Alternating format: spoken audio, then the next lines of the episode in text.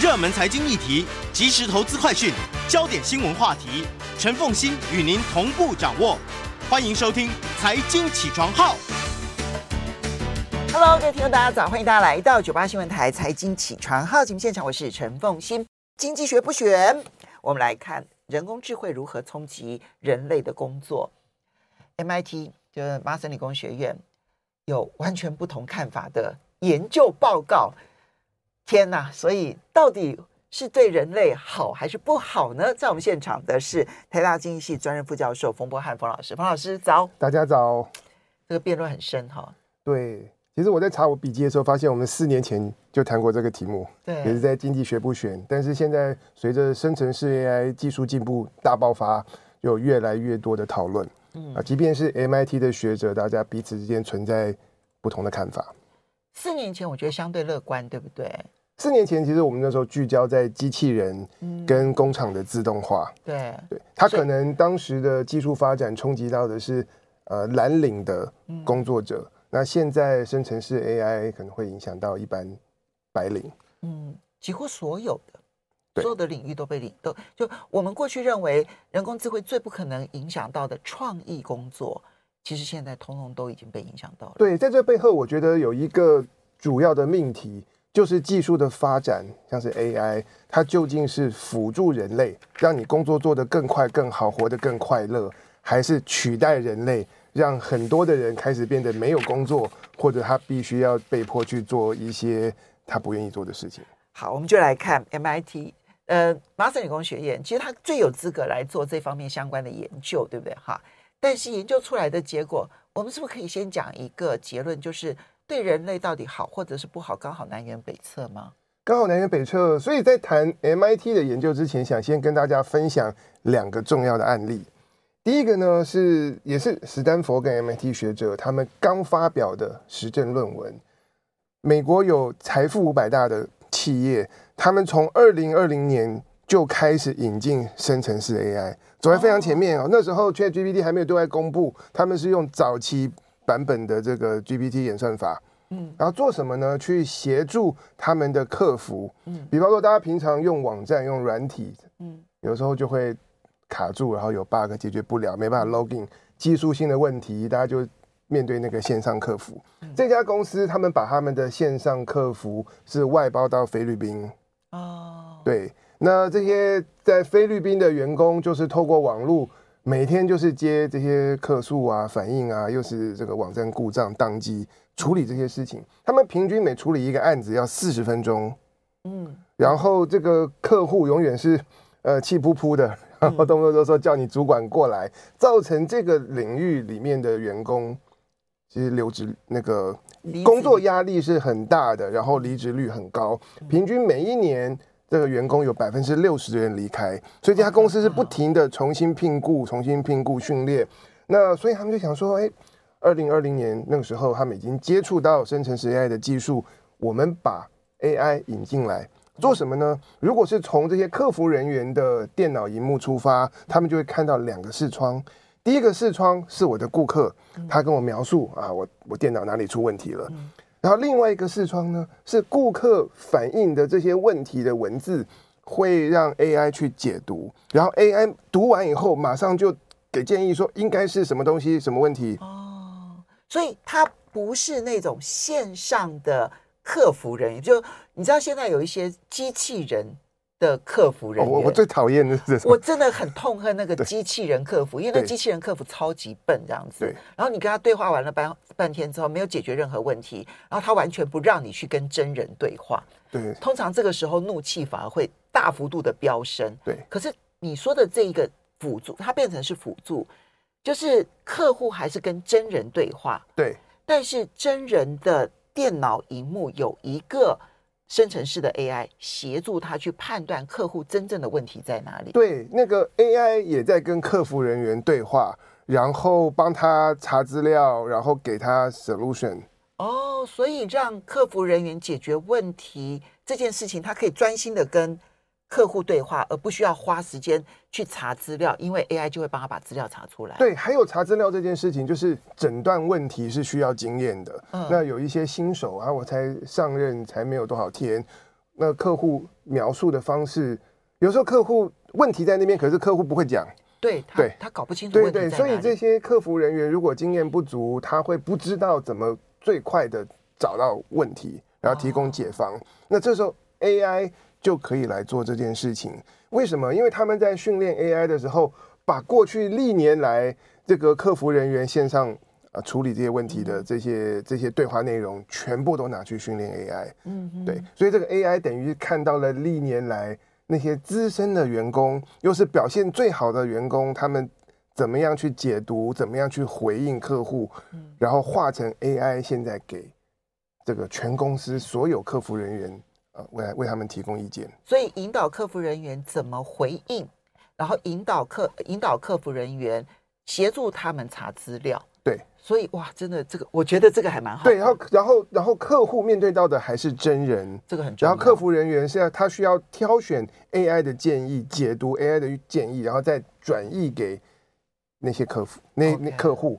结果呃，成效其实蛮好的。如果我们看平均生产力，比方说一个员工每天工作八小时，他可以解决几个 case，嗯，那平均生产力提高了百分之十四。哦。所以，他解决一个 case 的时间大幅度的降低。对，从原本说平均要四十分钟，可能就降到三十分钟左右。对，然后他的工作变得比较轻松，压力不会那么大。啊、哦，这个很重要。对，那造成的效果就是离职率降低，而且新人的离职率也大幅的降低。嗯，同时客户呢也比较开心，就是我们有另外一个指标，就是有多少个 case 的客户会去叫主管来面对。哦，对对对对对对对，对，因为这代表了客户的怒气指标。对对对，我以前在美国生活的时候，我最喜欢就是叫那个主管来，对，因为往往只有主管才能解决问题。这个这个比例啊，也是大幅的降低。哦，那你从另外一个角度来讲，顾客的满意度一定是增加的。对，满意度增加，所以光从这些指标来看，AI 的引进是有帮助的。啊、呃，增加生产力。然后增加、减少压力，对，减少离职率，增加客户的满意度，对。不过，嗯、凡事都有一个 but，好，光看平均不准，嗯，因为我们还要去看细项，究竟是谁的生产力提高，哦，然后谁没有提高，嗯，结果呢，提高最多的，大家不意外，当然是那些新人、经验不足的人，嗯，所以现在以那家公司的资料来说。呃，上任两个月经验的客服人员，他的表现可以跟资深员工一样好。哇，那这样资深员工就没有加薪的机会了耶？对，这是看我们怎么怎么解读。对于新人来说，他的这个表现变得好。新人表现变得好，那新人的薪水会增加吗？这个就要看短期跟长期的效果了。就对对。这牵涉到说，这个市场的平均薪资以及它的基本薪资，如果这个市场的基本薪资没有提高的话，对，那新人的薪水是不会增加的。对，不过我觉得就取决于，如果他们的薪水是看 piece rate，就是你一天解决了多少个案子来看的话，当他们生产力提高，或许他们的薪水可以跟资深人员看齐。但是反过来，我们也可以说。资深人员的工作因此受到威胁。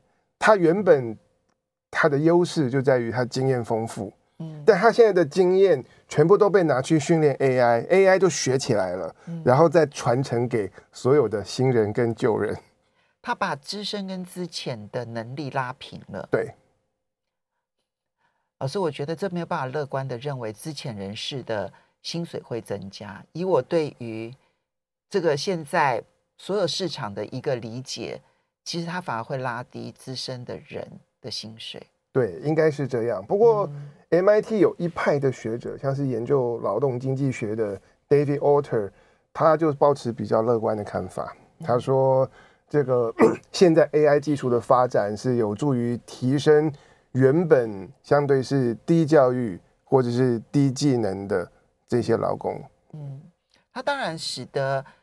不只是新进人员的能力可以大幅度的被提升，而且可能新进人员的标准都可以降低，门槛都可以降低。对，这就是他所说的，可能呃相对低学历的、相对低技能的劳工，要进入这个行业变得更容易。对，原本是要大学毕业生才能做的，现在高中毕业生就可以。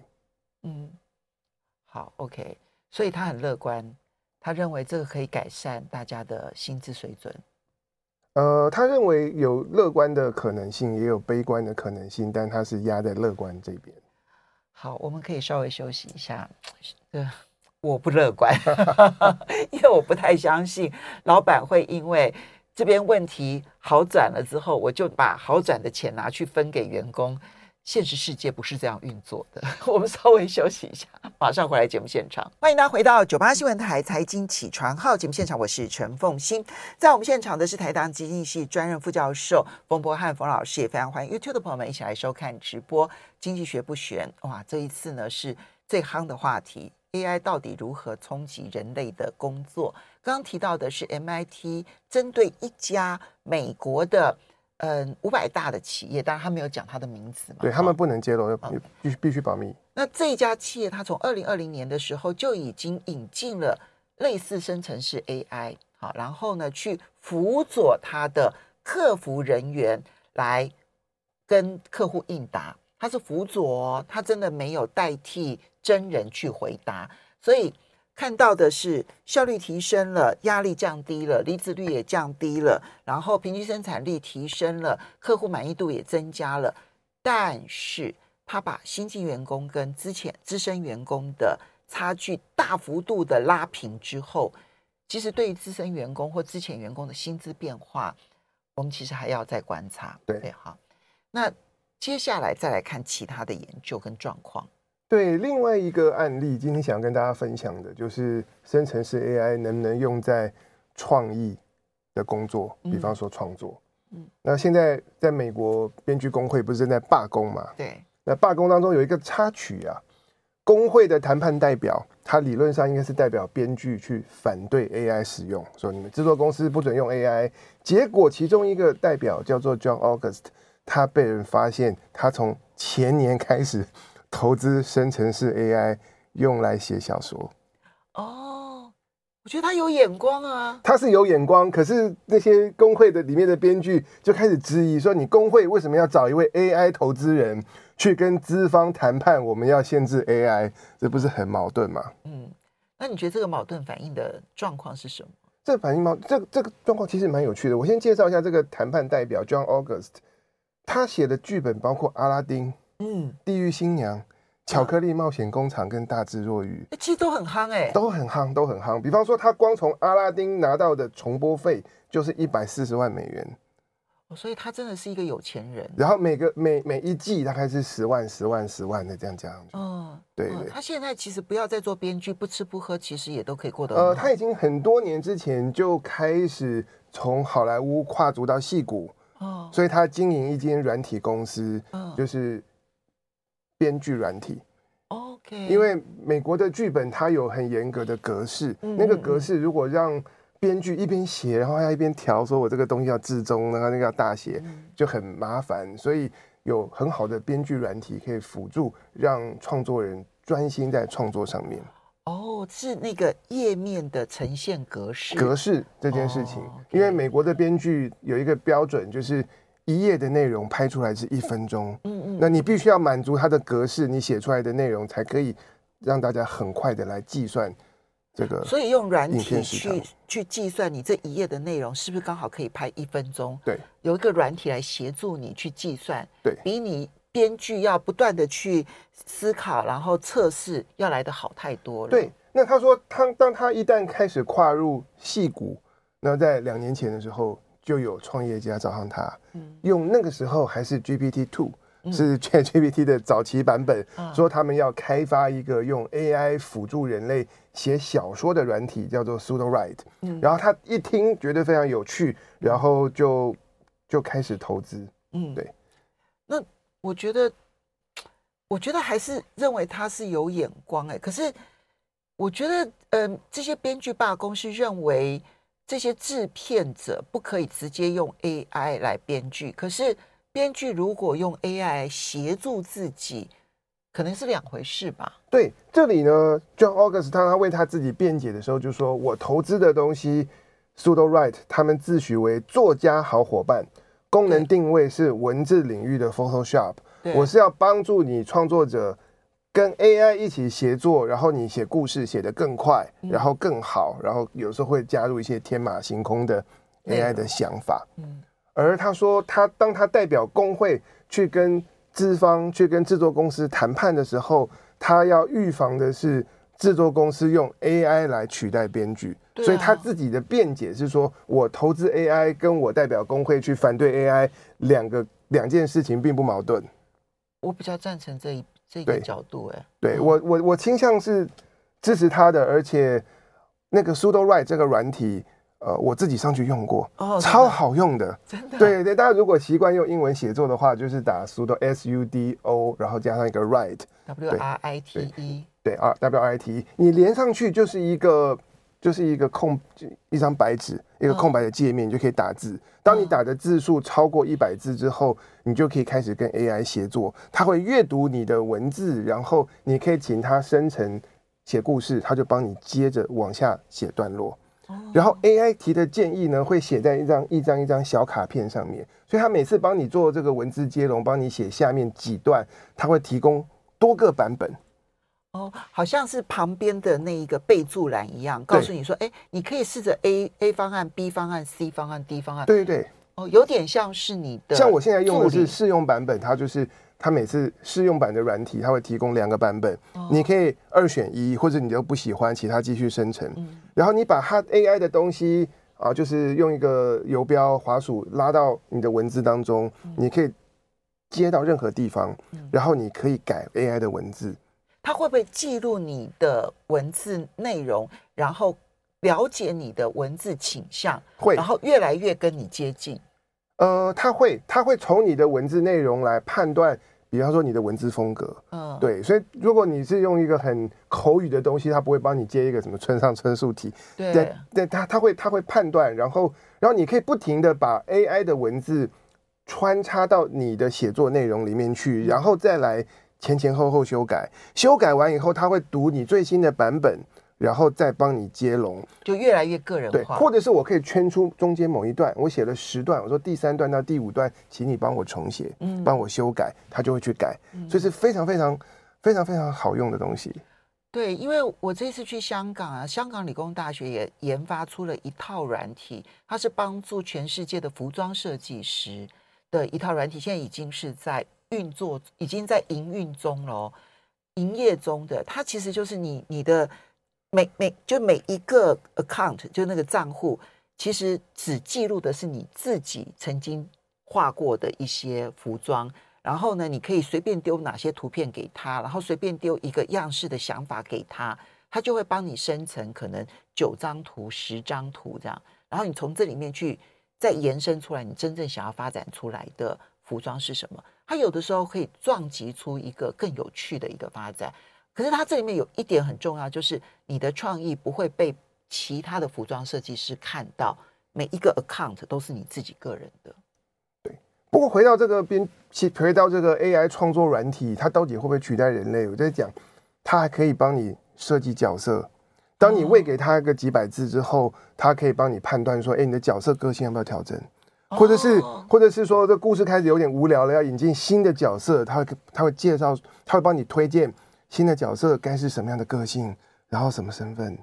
天哪！然后他可以做大纲，他可以做分场大纲。比方说，我的故事我要有四十场戏，然后我写了一到五场，然后我我知道做八九场该是什么，但是六七场我卡住了，写不出来。他可以帮你填入那个六跟七。可是这个软体如果这么厉害的话，我觉得对于制片公司来讲，就真的有可能不需要用编剧了耶。对，结果因为 John Ox 他就是这个新闻，这个软体在美国就红了。然后我上去网络看一下评论，大家都在骂这个软体，知道骂什么吗？骂说太好用。他说我们原本以为 AI 的发明是要把人类从枯燥沉闷的工作中解放出来，让人可以专心做创造力的活动。但结果现在是反过来，现在是那个创造的部分是 AI 在做。然后呢，我我我其实之前就用这个软体，然后写了一篇，就用我们家的猫为主角写了一个短篇小说。写完以后呢，电脑关上，我必须要去清猫砂，然后就要去喂猫罐，然后就要去吸猫毛。所以你当猫奴，然后呢，写猫的故事的事情交给 AI。对对对。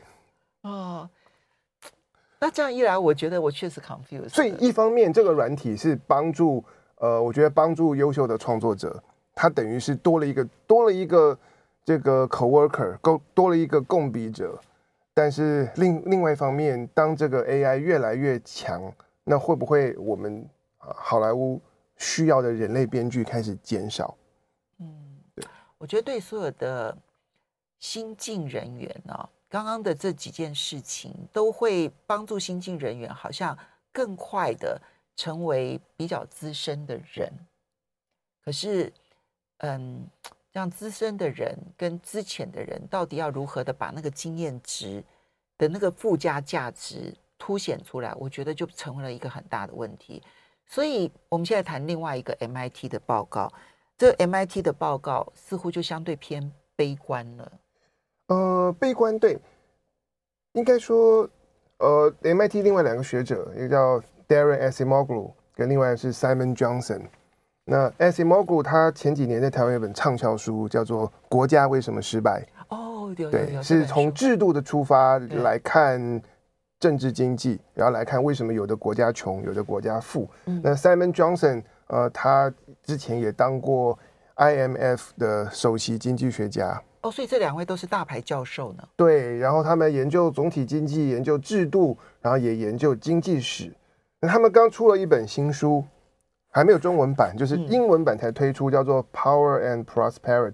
嗯，应该是科技的力量跟人类繁荣。在这本书里面，他们分析了过去一千多年来人类历史当中的科技发展，然后呢，聚焦在科技的发展是否可以提高多数人的收入和福祉。这件事情不是我们的定见吗？就是科技的进步。其实整体来说，把人类的福祉都大幅度的拉伸，这件事情，他用这个题目来写一本书，显然是有疑问，对不对？对，有例外。OK，好，所以我们要 稍微休息一下。这不只是 AI 了，这根本就是质疑在过去这一千年的科技技术进步，它不见得像我们想的对多数人带来好处。我们休息一下，马上回来节目现场。欢迎大家回到九八新闻台财经起床号节目现场，我是陈凤欣。在我们现场的是台大经济系专任副教授冯博翰冯老师，也非常欢迎 YouTube 的朋友们一起来收看直播。好，那么我们在 AI 这件事情的最后哦，来看呃麻省理工学院的两位其实是重量级教授哈，以他们的背景来看，然后最近才刚刚出版了一本新书《Power and Prosperity》啊，就是。嗯，科技力量与繁荣，过去这一千年的技术提升速度非常的快，我们认为也提升了人类的福祉。但是这两位作者似乎要丢下疑问了。对，首先我补充说明一下，他们要研究过去一千年，是为了帮助我们从历史截取洞见，来思考现在和未来。嗯，所以透过历史来了解 AI 对人类工作会带来什么影响。那他们发现，呃，过去一千年有三个时期，技术的创新没有帮更多人呃提高他们的生活待遇。嗯，第一个是中世纪的欧洲，十四、十五世纪，然后再来是工业革命之后的一百年，所以是大概是十九世纪。对，我我们现在看工业革命，觉得它带动了这个大家的生活，然后。可是，如果我们回到当年，在这个比方说纺织机刚发明出来，接下来的几十年，嗯，很多工匠他们的工作大幅受到冲击，因为他们被机器取代。如果是工业革命的之后的一呃一百年，就是十八世纪到十九世纪。对，OK，对，那些工匠原本是，就他的技能是花了很多的时间去、嗯、去练习，然后训练出来，他能够做。他们是那当年的高技术的劳工，是别人做不到的。然后机器一出来，他们马上被取代。然后在短时间内，整个经济体系的发展还没有新的职业出来。嗯。可是随着生产力的提高，商品跟服务变得更便宜。嗯。然后整体社会的这些劳工加在一起，用更少的时间做更多的事，因此可以发展出其他全新不同的行业跟工作的种类。所以工业革命，我们长期来看是提升多数人的收入。可是，在那个刚被发明的一百年的话，那有三到五个世代，三到五个世代，对对对。所以面对 AI，那未来十年、三十年。带来的冲击会是什么？这是大家要思考的。这是第二个时期。第二个时期，第三个时期，可能大家听了会很惊讶。他们说是以美国来说的话，是一九八零年代以后至今，那是网络时代了。那是网络时代。这这个四十年，电脑普及了，嗯，然后网际网络，然后智慧型手机，再加上这个大数据以及各种的科技的这个更新，科技的革新，嗯，那。但是，如果我们看美国实质所得的中位数，就是我们把这个物价膨胀这些因素都考虑进去，然后看这个中位数的所得的话，其实只有很小幅度的成长。嗯，过去我们会觉得美国这四十年来，嗯，贫富差距扩大，然后中产阶级萎缩，然后呃，而且比较相对是朝向低收入，而并不是往更高收入走这件事情。他们都归罪于是这个被其他国家取代了，比如说中国大陆的崛起啦、印度的崛起啦，就其他国家剥夺了美国的工作机会。但是这样听起来，这两位教授可能更认为是科技带来的，而不纯粹是其他国家的竞争。呃，其实我觉得美国的工作可以外包、可以外移，也是受惠于科技。哦，对，他们可以找菲律宾去做客服，是因为有网络，然后有够快的网络，对，对，这些这些加在一起，嗯，所以这时候就带来一个疑虑了，就是现在 AI 的发展怎么样可以让我们避免掉工业革命后的一百年，嗯，或者是我们能够从过去四十年的经验当中突破，嗯，OK，等一下，所以中世纪的欧洲，他所判断的技术进步是什么？因为我能想到的只有火药。火药在中世纪是真的成长速度好快，对，可能就是还有一些什么什么那个嗯船坚炮利都是在那段期间，对，是在是在那段期间，但是、哦、还有天文学啊等等，对对对，但是没有办法是让多数人来分享，嗯，这样子的这个科技创新和发明的果实，所以把时间拉长了，也许拉长到两三百年、三四百年。每个人都已经学会了，就是自然而然的跟新技术活在一起的时候，它就增加了很多福祉，这是事实。对。可是问题是，它会同时制造失落的三到四个世代。对，所以对我们来讲，我们大家应该关心的是未未来三十年，或者是我们子女的这一辈。我们不会想到说一百年后的人类社会会变成什么样子，变成一个乌托邦。所以他有哪些？所以他们就提出了，他们写搭配写这本书。他们对美国政府提出了四大呼吁。嗯，第一点，他们说 AI 的发展可以有不同的走向，可以用来取代人类，但是也可以完全是在技术创新的这个过程中，就让把 AI 设计成是人类的帮手。那这两条路，企业会往哪里走呢？他们觉得政府应该要大力的出钱来补助各种可以辅助人类的 AI 应用。因为毕竟发展 AI 是需要庞大的资本，然后需要庞大的资料。那如果政府用它的财力，砸在能够帮助人类的应用上面，那这个领域就会得到更快以及更蓬勃的发展。因为如果野蛮生长的结果，恐怕就是取代人类，而并不是辅助人类。对，但是究竟什么是取代，什么是辅助？我觉得。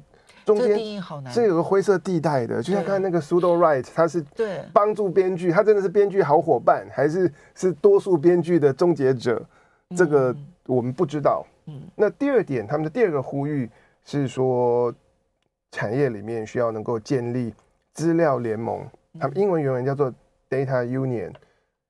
因为平常我们一般人，从专业的工作者到包括我们平常在网络上面发照片，然后写然后写文章的。这些人，我们大家都贡献了这个图片和文字，变成拿去训练 AI 的资料。是对。以以我们刚才看到的那间美国企业来说，他们资深员工的工作经验，最后被拿去全部被 AI 学起来了。嗯。然后，如果 AI 因此就取代掉人类工作者，或让他们薪水降低，这不是很吊诡吗？对对对，对，我们是 AI 的老师，然后然后这个学生学起来以后，那个我们的价值就没有了。